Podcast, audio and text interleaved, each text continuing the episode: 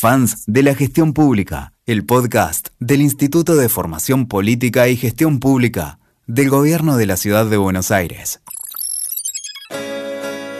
Les propongo conocer a Eliana Santanatolia, abogada, máster en Economía y Ciencias Políticas, magíster en Filosofía de las Ciencias Sociales, docente e investigadora una conversación para comprender cuál es el aporte del mundo académico a la gestión pública y cómo se integra teoría con la práctica.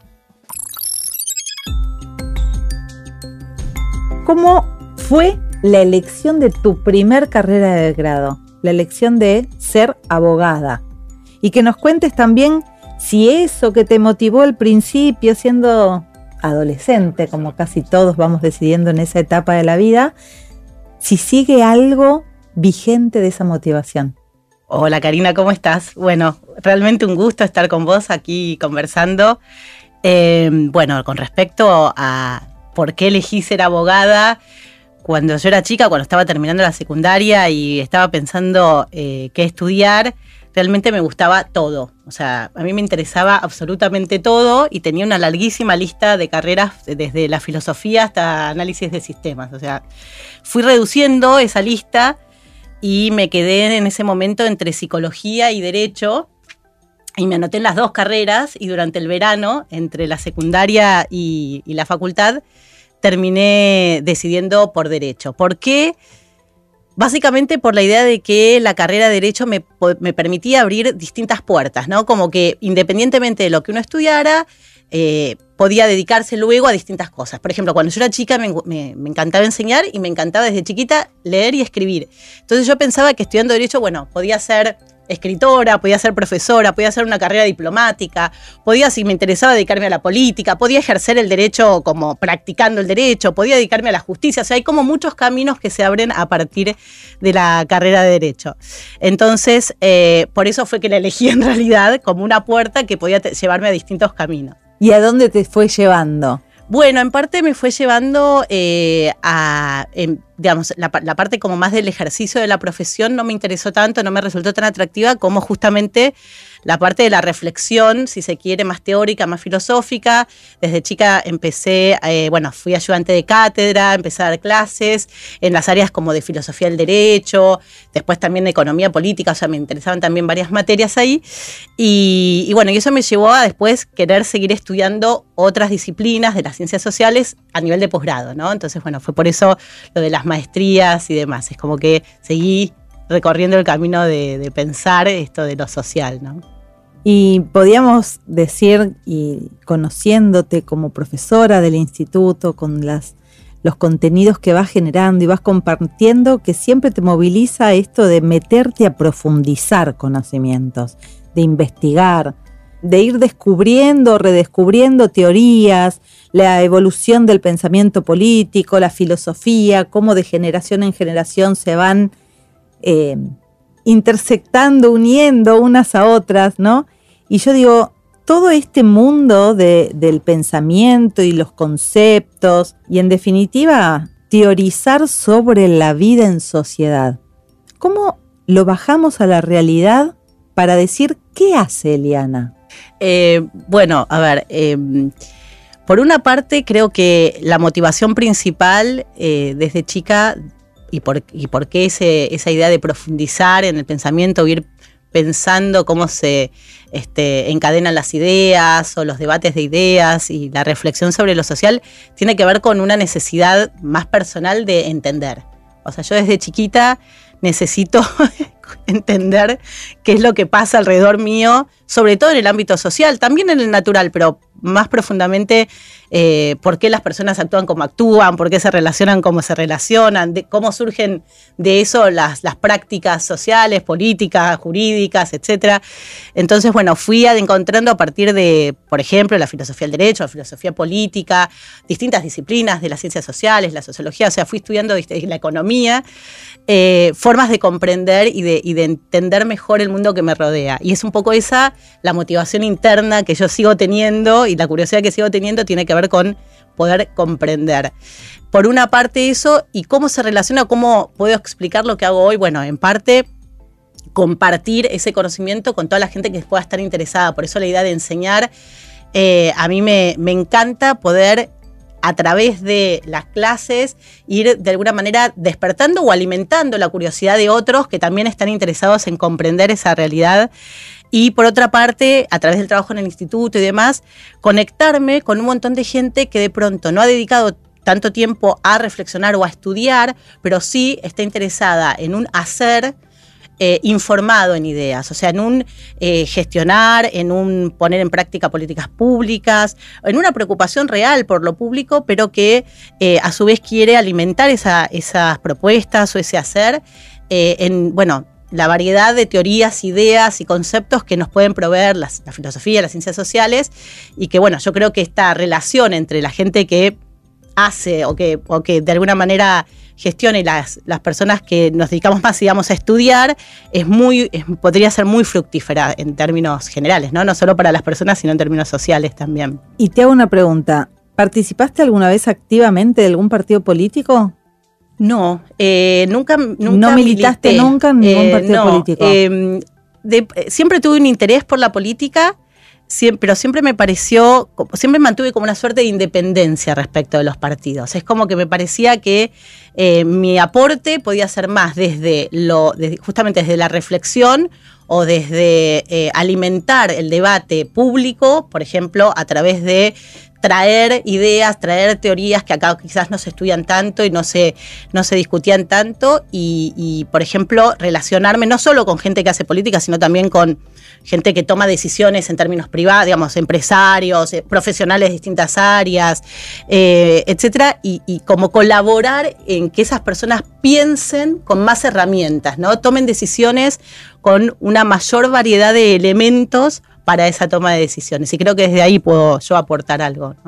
Y dentro de poner en práctica tu saber, creaste una fundación.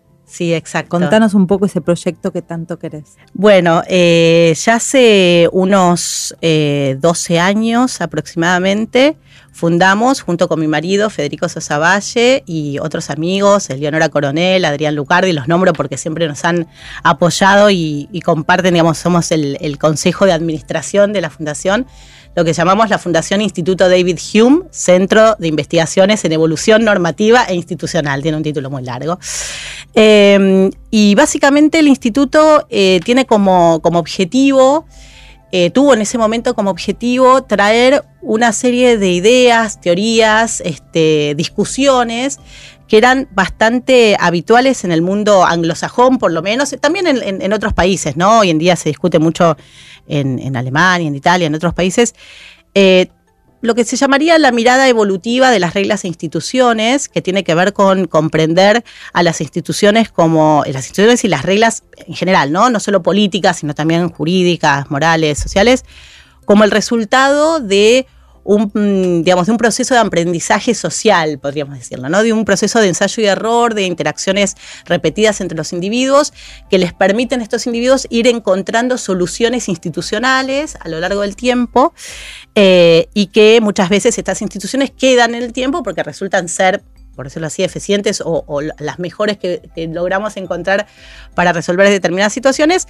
Em, y de alguna manera estas ideas, son muchas las teorías y, los autores, pero eh, no estaban tan exploradas en el ámbito argentino. Y bueno, la idea era traerlas, eh, introducirlas no solo en el debate de políticas públicas, sino también en el debate académico, y entonces creamos esta suerte de think tank académico, podríamos decir así, pequeño, junto con la ayuda, bueno, uno de nuestros inspiradores, además de la figura de David Hume, eh, que ahora te, puedo contar un poco de, Hume, eh, fue también Ezequiel Gallo, que fue el presidente de nuestro consejo consultivo desde que nació la fundación hasta que falleció Ezequiel en el 2018.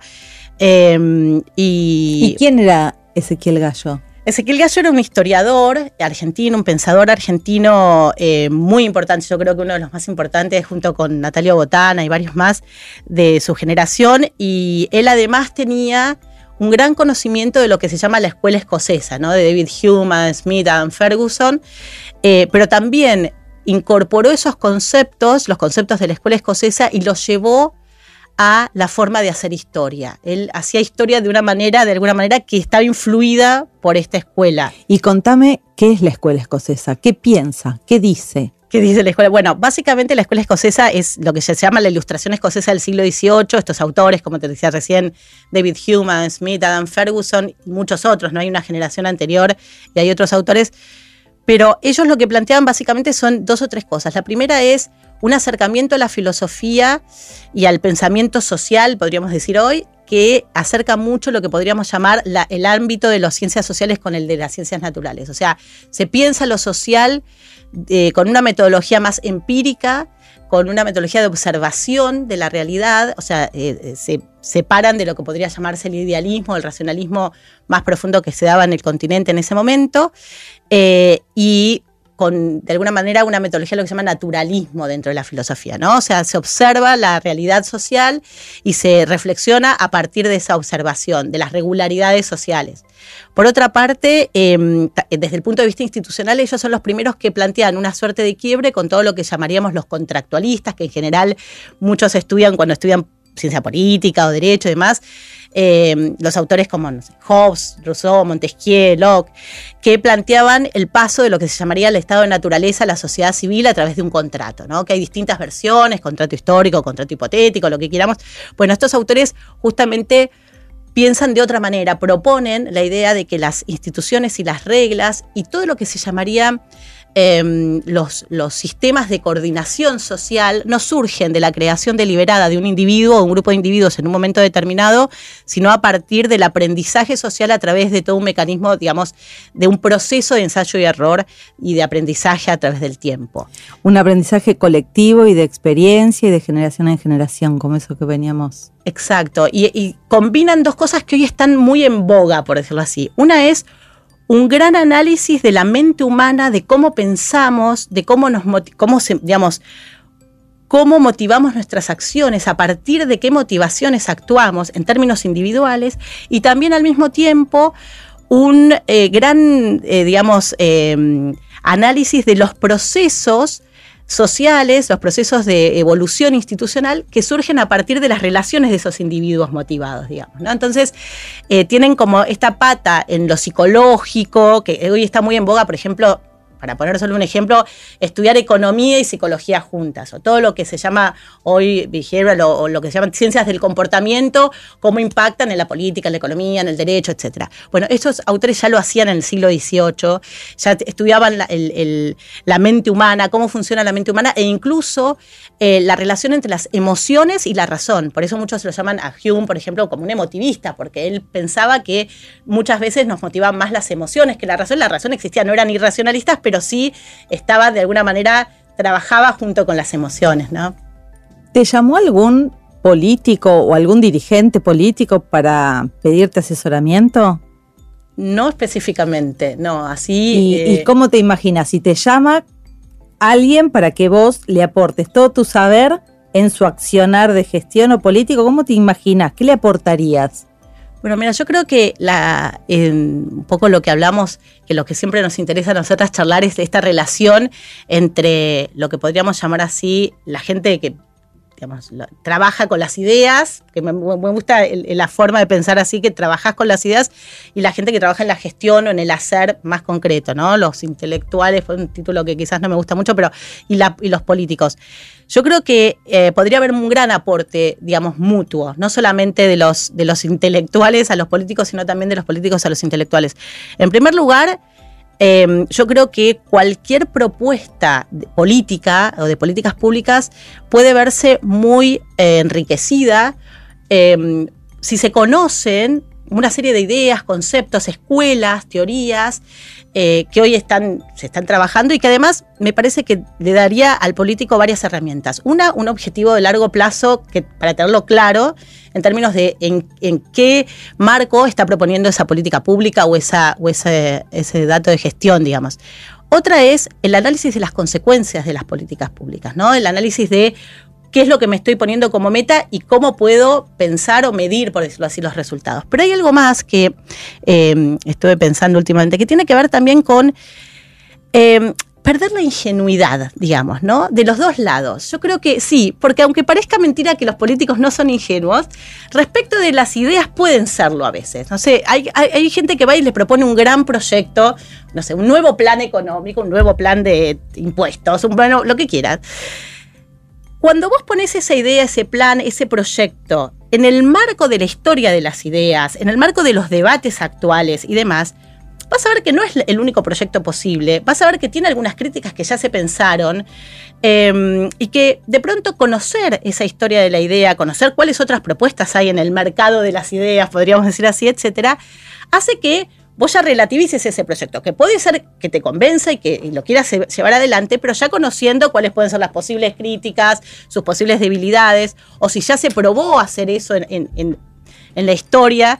La otra vez charlábamos del ciclo de historia que, organizamos este, entre el Instituto de Formación Política y Gestión Pública y la Fundación Hume.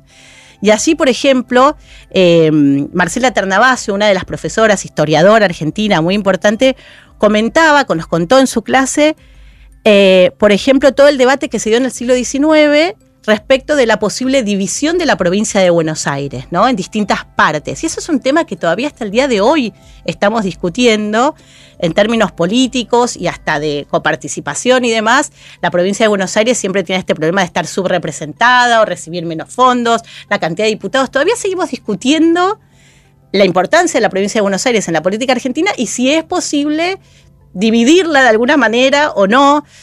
Bueno, ya hubo discusiones que ya vienen desde el siglo XIX en la Argentina respecto de esto. Y estaría buenísimo que si hoy planteamos el problema nuevamente, conozcamos estas soluciones que se propusieron en ese momento, veamos por qué no se llevaron a cabo, cuáles eran las cuestiones que en ese momento se proponían y, se discutían como, como, posibles problemas de esas soluciones, etc. Entonces ya tendríamos una mirada como menos ingenua, por decirlo así, a las posibles soluciones que se planteen hoy, ¿no? Y del otro lado, vos hasta ahora no hablamos de, o hablaste de la mirada de los políticos. Y del lado de la academia? ¿Qué puede aprender la academia de la política? Bueno, yo creo que también del lado de la academia hay una gran ingenuidad en muchos casos. Em, ¿En qué sentido? Yo creo que hay muchos intelectuales muy este, interesantes que han trabajado temas y que saben muchísimo de distintas áreas, distintas teorías, pero que al momento de proponer este, políticas o proponer planes de gobierno o proponer incluso miradas del país, eh, pecan como de estar alejados de la política real, ¿no? Y yo no estoy hablando solo de lo que se llama generalmente la, ventana de Overton, que es qué es lo que hoy es viable proponer en términos políticos en una, en una coyuntura política. Digo, en términos generales, muchas veces están como muy alejados de cómo es el proceso político real en el país, o sea, cómo se discute, por ejemplo, una ley. Los tiempos. Los tiempos, con cuántas personas tenés que hablar cuánto podés tener que ceder. Vos podés tener un proyecto espectacular en términos teóricos para modificar un área, pero tenés que sentarte a hablar con un montón de gente. Cada una de esas personas tiene sus intereses, representan intereses de otros. Em, probablemente tengas que ceder en alguno de los puntos, o sea, que el proyecto salga puro en el sentido teórico es muy difícil. Digo, estoy dando solo algunos ejemplos, ¿no? Em, yo recuerdo, y, la, cito porque no la cité antes, a Delia Ferreira Rubio, que es hoy la presidenta del Consejo Consultivo de nuestra fundación. Delia hoy es la presidenta de Transparencia Internacional, de Transparencia Internacional. Pero yo cuando era muy chica em, fui ayudante de ella, ella era jefa de asesores de un senador, y participé con ella em, o iba a la Comisión de Asuntos Constitucionales del Senado. Y yo ahí aprendí, por ejemplo, cómo se trabajaba un proyecto de ley en el Senado, o sea, cómo pasaba por comisiones, cómo se discutían las comisiones, cómo llegaba a plenario, cómo se discutía, que a veces presentás un proyecto en disidencia solo a los fines de que quede como antecedente para que en el futuro, si quizás hay otra oportunidad de discutir, que digo, hay un montón de cuestiones que a veces los que trabajamos con las ideas, digamos, desde el derecho, la ciencia política o la economía, eh, no lo sabemos y nos parece, digamos, y es muy bueno, digamos, el aporte que puede darle la experiencia política real o el político que hace, digamos, política realmente a ese teórico, incluso para que ese teórico le aporte mejores ideas o un, digamos, un contexto de pensamiento más, más este, nutrido, digamos. Y te amplío el, mundo y no solamente pensamos en políticos, sino también pensamos en la gestión pública, ¿no? Porque quizás hay casos en que muchas personas no transitan una vida política antes de llegar a la gestión pública y en ese caso también el aporte hacia un funcionario público del mundo académico, ¿no? Que el funcionario está todo el tiempo trabajando con la urgencia. Sí. ¿Cómo, cómo ves esa combinación de ritmos o tiempos? ¿Cómo podrían ensamblarse? Yo creo que es posible y que es deseable incluso. Yo lo veo también mucho en el instituto. Mucha de la gente que participa en los seminarios, en los cursos, es gente que está en la función pública, eh, desde el ámbito municipal, provincial, nacional, y muchas veces está buscando herramientas conceptuales que lo ayuden a llevar adelante esa función, porque quizás estudiaron una carrera o lo que fuese, pero puntualmente está eh, necesitado de esas herramientas conceptuales que lo pueden ayudar a llevar adelante esa función en particular. Y de nuevo, creo que para mucha gente que trabaja con ideas, eh, sería muy interesante poder aportarlas. Creo que los equipos eh, de, los funcionarios podría haber siempre alguien que aporte desde este lugar de pensar con una perspectiva un poquito más alejada de lo urgente, esto que te comentaba antes, por ejemplo, las alternativas que hay a ese proyecto que se está trabajando. Eliana, como docente del instituto, tiene ya un club de admiradores, porque todos admiran la capacidad que tiene, la pasión que le pone para transmitir lo que sabe. Y para que la conozcan un poquito desde ahí, te voy a hacer una pregunta para que desarrolles como si estuvieras dándonos una mini clase. Okay. ¿Te apasiona estudiar los comportamientos que nos llevan a tomar decisiones. Sí. ¿Qué nos podés decir de eso? Bueno, básicamente a mí lo que, quizás por mi interés por la psicología cuando era chica, que nunca se terminó de ir, ese, ese interés, me interesa entender cómo es que tomamos decisiones, ¿no? ¿Qué es lo que influye, qué es lo que nos motiva? Y por eso es que me dediqué en parte a estudiar por ejemplo, teorías de la racionalidad. O sea, básicamente hoy en día hay muchas eh, teorías que piensan si los individuos, cuando tomamos decisiones, las tomamos sobre la base de un cálculo racional por decirlo así, de costo-beneficio entre alternativas para llegar a un objetivo o tenemos otras herramientas para tomar decisiones. Hoy en día hay muchísimo trabajado sobre esto, eh, como te comentaba antes, en la psicología del comportamiento influye en muchas disciplinas, pero por ejemplo se está llegando a un punto que es bastante interesante, que es pensar que los individuos no tomamos decisiones con un solo mecanismo, sino que tenemos distintos mecanismos para tomar decisiones en distintas situaciones. Eh, que eso también coincide un poco con lo que ya decían los escoceses en el siglo XVIII. Entonces, ¿Qué digo? ¿Qué quiero decir con esto? Bueno, puede ser que bajo determinadas condiciones y en determinadas circunstancias necesitemos hacer un cálculo muy racional de cuál es el camino a seguir, ¿no? Sí. Dame un ejemplo concreto. A ver, bajámelo bien a realidad y hagamos Los ejemplos súper concretos son los ejemplos de consumo. Por ejemplo, bueno, si yo me voy a comprar un auto, para digo una compra grande, no es que me voy a comprar un paquete de caramelos, generalmente, bueno, analizo todos los, bienes que hay en el mercado, analizo sus precios, sus ventajas, sus desventajas. digamos, no es una, decisión que tomo en un minuto, sino que em, digamos, uso lo que en Kahneman sería, bueno, el sistema, digamos, uso el, sistema de elaboración de conclusiones que lleva, digamos, al pensamiento a, lo que es el análisis. Y todas las alternativas, trato de buscar toda la, información posible o relevante y tomo la decisión sobre la base de cuál sería la mejor alternativa para llegar a tener el mejor auto, digamos, en este caso. Eh, pero hay un montón de decisiones que tomamos Em, todos los días sobre, no sé, cómo tomar el ascensor o cómo saludar a la persona que tenemos enfrente o cómo cruzar la calle, digamos que muchas veces no tendríamos ni el tiempo, ni la información, ni las ganas de gastar tanto tiempo de información en tomar esa decisión y que en general las tomamos con un, con un mecanismo más, lo que se llama hoy son las heurísticas, por ejemplo, ¿no? que son mecanismos de toma de decisión o de solución de situaciones que son cortas, se dice que son de alguna manera eh, eh, digamos que de bajo costo, ¿no? tomamos la decisión con poca información y con poco tiempo, eh, pero en general son decisiones que son bastante acertadas, dada la, Más situación. Más instintivas y si no, imitativas. O sea, o se basan en nuestro instinto o miro qué hace el de al lado y copio, ¿no? Depende de la circunstancia. Pero el ejemplo típico es cuando te tiran una pelota por el aire y te dicen agarrala. Bueno, los chicos cuando empiezan a hacer esto, cuando aprenden a hacer esto, eh, y no, este, no pueden hacer un cálculo de velocidad, viento, etcétera. Lo que haces es poner las manitos y seguir la pelota con, la, con los ojos. Digamos, básicamente, bueno, no, no, ustedes no van a ver el movimiento, pero básicamente se lo imaginan, todos hacemos más o menos lo mismo. Los chicos cuando aprenden hacen lo mismo. Y si no, miran cómo hace el de al lado y más o menos copian. Ese tipo de aprendizaje, lo que se llama el conocimiento práctico, hay muchos autores que yo te lo puedo decir con distintos términos, pero el conocimiento práctico, la racionalidad, este eh, más, más, de tipo lo que se llama racionalidad limitada, las heurísticas, otros hablan de racionalidad ecológica, estoy hablando de muchos autores distintos, están refiriendo a eso, están refiriendo a la posibilidad de los individuos de solucionar situaciones a partir de un pensamiento rápido, es así porque hay otro que habla de blink, o sea, la, decisión en un, en un segundo, y usamos estos mecanismos, el más largo, analítico, calculador y el de, digamos, de heurística, todo el tiempo y los vamos mezclando, los vamos este, em, entrelazando en nuestra vida cotidiana. Entonces, ni somos una máquina de calcular las 24 horas del día, ni tampoco somos imitadores y ciegos seguidores de, regla o pauta social que hacemos lo que la masa hace. Digamos, tenemos como esta capacidad de combinar esos mecanismos. Eh, lo mismo, hay muchos que estudian esa, esa capacidad de tomar decisiones en relación con otros. O sea, pensando cómo actúa el otro y cómo la decisión del otro puede influir en el resultado de mi decisión. Entonces, eso es todo lo que también se trabaja en teoría de los juegos, teoría de los juegos evolutiva, que es ya la decisión más estratégica, es no solo cuál es la mejor decisión para mí en este momento, sino pensando cuáles pueden llegar a ser las consecuencias de las decisiones que otros están tomando en los resultados de mi decisión.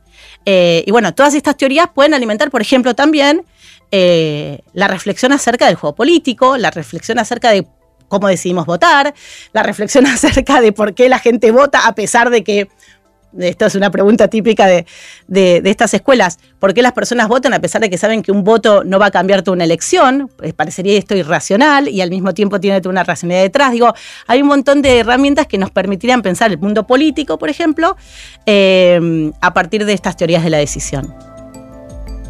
Podemos decir, para intentar armar una conclusión en conjunto que mm, si nos dedicamos tiempo es posible integrar la teoría del pensamiento político con la práctica política. Si nos dedicamos tiempo es posible que la investigación de las ciencias sociales sea un buen insumo para la gestión pública. Y si nos dedicamos tiempo, es posible integrar el mundo académico con la función pública. ¿Cómo lo ves como cierre? Sí, yo creo, estoy muy de acuerdo. Me estaría, creo que aparte eh, esto implicaría un enriquecimiento de ambos ámbitos, digamos, ¿no? del mundo académico y del mundo político. Creo que la política podría estar em, mejor guiada y que, incluso esto, lo que te decía antes, ¿no? Perder esa ingenuidad respecto de lo teórico de los, de los proyectos, de los grandes proyectos y, al mismo tiempo, creo que la, academia o, los intelectuales podrían eh, abrirse un mundo e, y aportar eh, de una manera mucho más realista, digamos, si conocieran como más de cerca eh, el mundo de la gestión y el mundo de la política. ¿no? Creo que sería una, un muy buen este, ensamble, digamos, ¿no? Una blend, un buen blend, como se dice.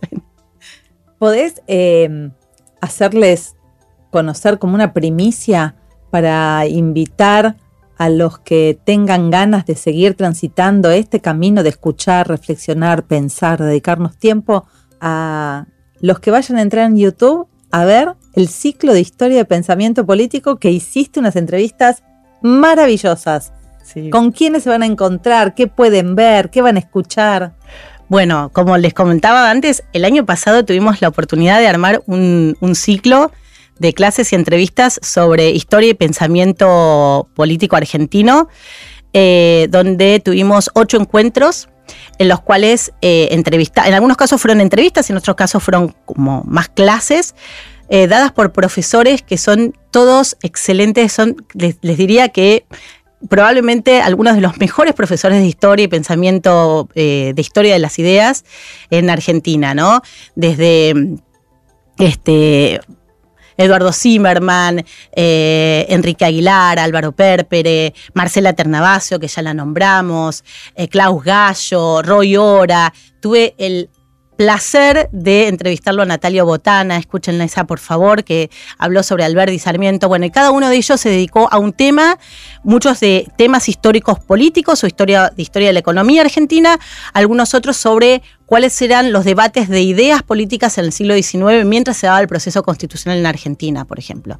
Creo que todas son súper iluminadoras en el sentido de aprender de la historia argentina, pero también de esto que hablábamos antes, ¿no? De iluminar nuestros debates actuales a la luz de lo que ya se estaba discutiendo en el siglo XIX cuando nace nuestra, nuestra constitución, qué autores se pensaban, qué temas estaban pensando y cómo algunos de esos temas y algunos de esos desafíos políticos siguen hoy todavía vigentes. Entonces creo que también eh, podría llegar a aportar, no solo desde aprender de nuestra historia, sino también a alimentar los debates actuales a la luz de los debates que ya se dieron, cuáles eran esas ideas y bueno, y, alimentar este, este debate actual a partir de esa experiencia histórica que, hemos tenido. Pero bueno, no se lo pierdan porque realmente son una maravilla los profesores. Yo estoy re orgullosa de ese ciclo. orgullosa y feliz. Sí, realmente. Bueno, Eliana, muchísimas gracias por tu tiempo. No, gracias a eh, Muchísimas gracias por tu aporte, por tanta generosidad y por ser parte del equipo docente del Instituto de Formación Política y Gestión Pública del Gobierno de la Ciudad. Muchas gracias. Muchas gracias a vos, Karina. Realmente un placer ser parte del instituto y esta entrevista, charlar con vos. Muchísimas gracias. Gracias.